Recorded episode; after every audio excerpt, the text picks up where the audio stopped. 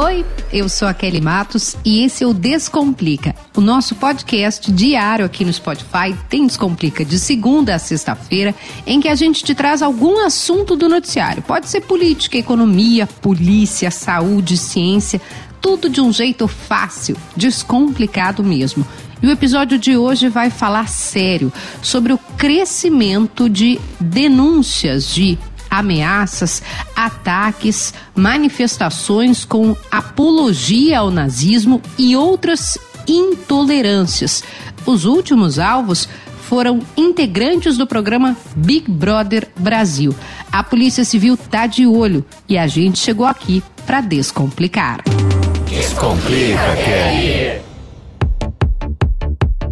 Mas antes da gente começar o episódio propriamente dito, eu quero te lembrar dos nossos recados. Para você classificar esse podcast aqui com as estrelas, aqui em cima mesmo no Spotify, porque isso faz com que a plataforma entenda que o nosso conteúdo é importante, relevante e assim ele vai chegar em mais gente. Ah, tu também pode entrar no nosso grupo do Telegram, Descomplica Kelly, em que toda vez que um episódio novo surge, a gente faz você saber primeiro.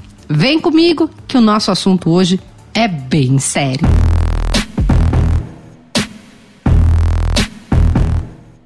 No último domingo, uma reportagem do programa Fantástico mostrou a identificação de uma pessoa, do autor de ameaças e insultos feitos contra um participante do Big Brother, o ator Douglas Silva. Tinha outros participantes também, alvos de ataques de ódio em um blog na internet. O criminoso, segundo a polícia, é Aristides Braga, que o programa Fantástico também já tinha mostrado numa outra reportagem, aí sobre integrantes de grupos neonazistas.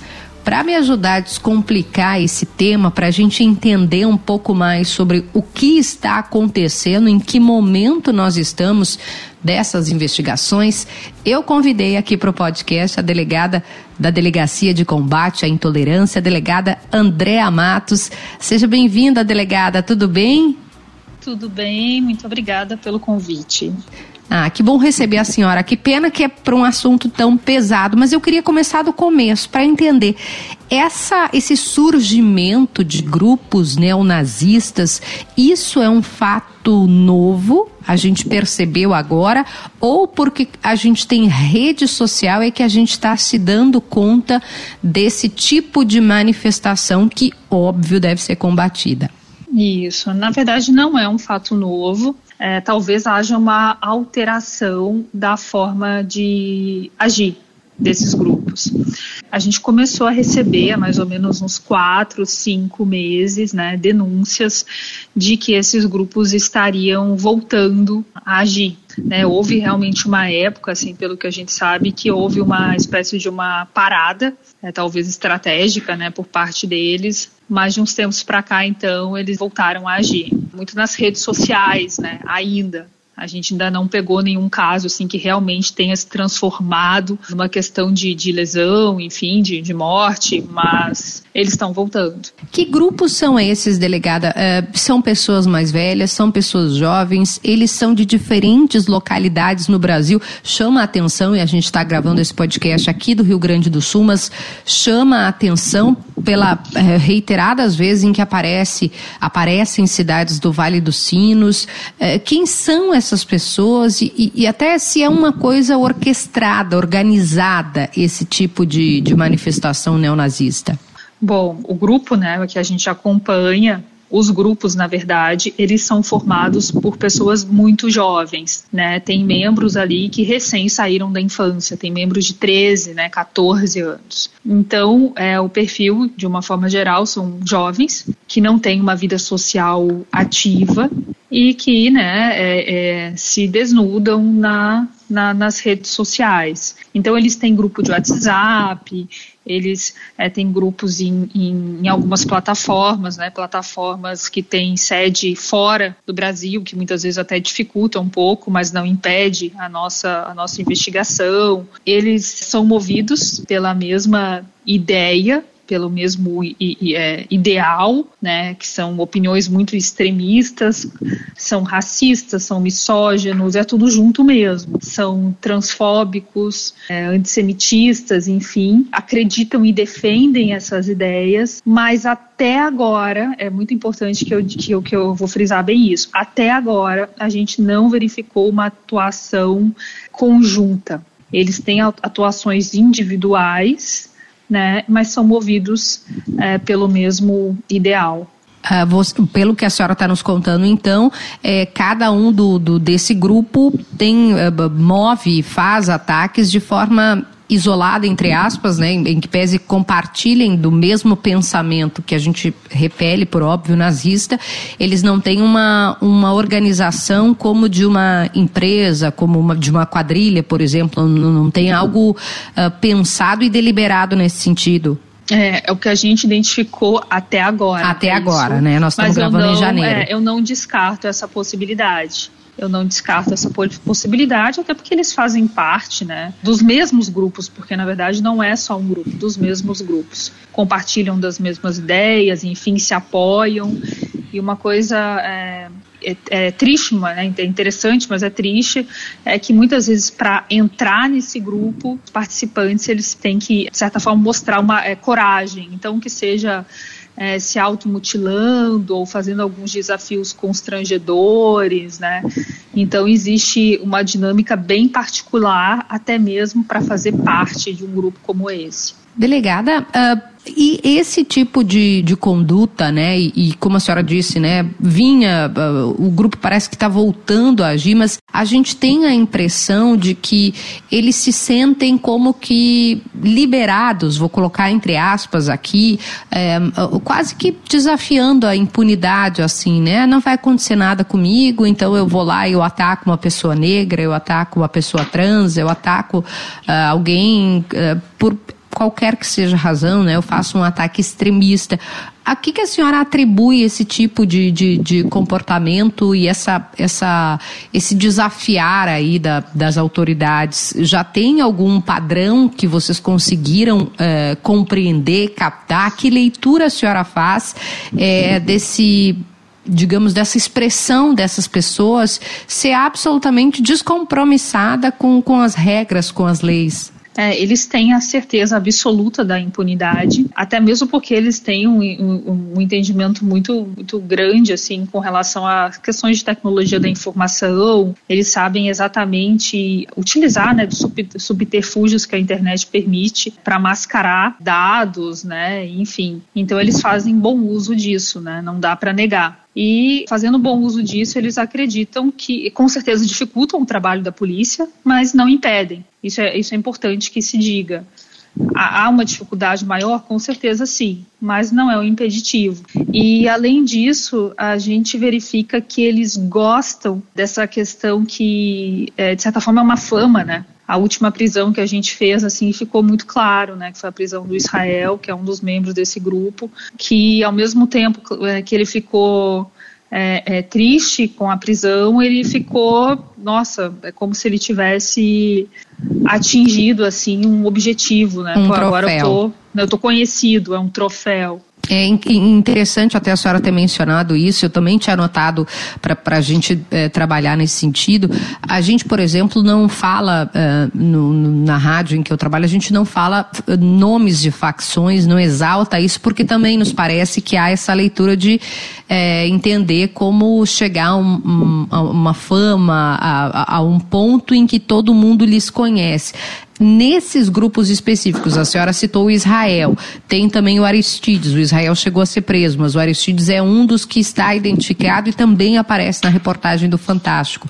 Esses grupos, eles almejam é, se tornar conhecidos e propagar essas ideias, né, como uma seita, no caso das ideias neonazistas? Sim, eles almejam com certeza propagar essas ideias, né, e, e conseguir cada vez mais, mais membros, mais pessoas que comunguem é, desse mesmo pensamento e gostam sim de aparecer. Eles gostam quando, quando chamam a atenção da mídia e principalmente é, fazem questão de, de fazer um certo deboche assim do, do trabalho realizado pela polícia, né, um deboche interno, né, um deboche feito no grupo que eles participam. A gente já pegou diversos trechos ali em que eles fazem, ah, eu tô fazem alguns comentários, né, como se a polícia não não tivesse fazendo o papel que deveria fazer. Tem um caso em que alguém, acho que é o Aristides, mostra a carteira de identidade, desafiando a autoridade policial, né, desafiando o, o poder o Estado como, como poder público é, a fazer alguma coisa. Que tipo de leitura a senhora e os demais investigadores fazem dessa conduta? Eu, é, eu tenho certeza que é um deboche, né? Porque a alegação do Aristides é que roubaram a senha dele e que ele não faz, ele não é autor de nenhuma da, das, das mensagens, das postagens, enfim, que foram feitas em nome dele.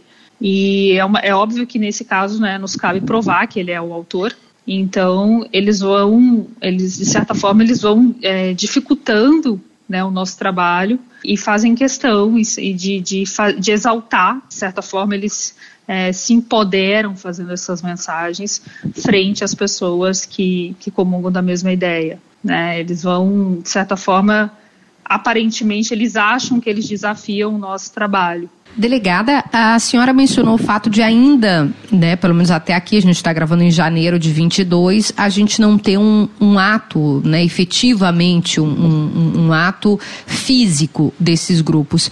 A senhora teme que isso possa acontecer? Há esse tipo de organização dentro desses, desses dessa deep web, né, de, desses fóruns que eles conversam, desses aplicativos, a possibilidade disso se tornar, porque também a gente já viu, né, casos de agressões físicas a pessoas LGBT, mas no caso desse grupo específico que está sendo investigado, isso pode também? Isso é comentado? Sim, eu acredito que isso possa vir a acontecer, né? Eu não duvido que isso possa vir a acontecer. Por isso é que a gente tem tomado assim todas as medidas, né? Esse foi um dos argumentos que eu utilizei para fazer o pedido de prisão preventiva. Esse tipo de, de ameaça ela acaba ultrapassando é, a questão relacionada ao racismo, né? Ao racismo lato senso, que eu, eu falo, né? Está relacionada a todas as formas de preconceito. Aqui eu já enxergo até mesmo como uma forma de terrorismo, porque eles começam a gerar uma espécie de um terror social e acabam, obviamente, expondo é, aquela vítima determinada, né? As quais eu citei no início, enfim, tem vítimas determinadas, mas existem também as vítimas, né, que é, é, essas ameaças, de certa forma, elas irradiam efeitos sobre é, uma coletividade. Então, sobre pessoas é, indeterminadas, assim, colocar dessa forma, que, mas que se enquadram nesses grupos. Então, eu vejo que é, é, as coisas estão ficando um pouquinho mais sérias, né? à medida uhum. que eles mostram o rosto, que eles debocham da polícia e que eles continuam fazendo as ameaças. E delegada, queria perguntar para a senhora, assim, é, enquanto delegada, mas enquanto também é, alguém que acompanha, que estuda isso, por que que no Brasil e por que aqui no Rio Grande do Sul dá para a gente uh, ter algum tipo de já de leitura do, do, do porquê que, que essas ramificações estão por aqui? A gente consegue uh, entender se há algum tipo de permissividade, se é um ambiente enfim, compreendido como um ambiente fértil, favorável para esses grupos.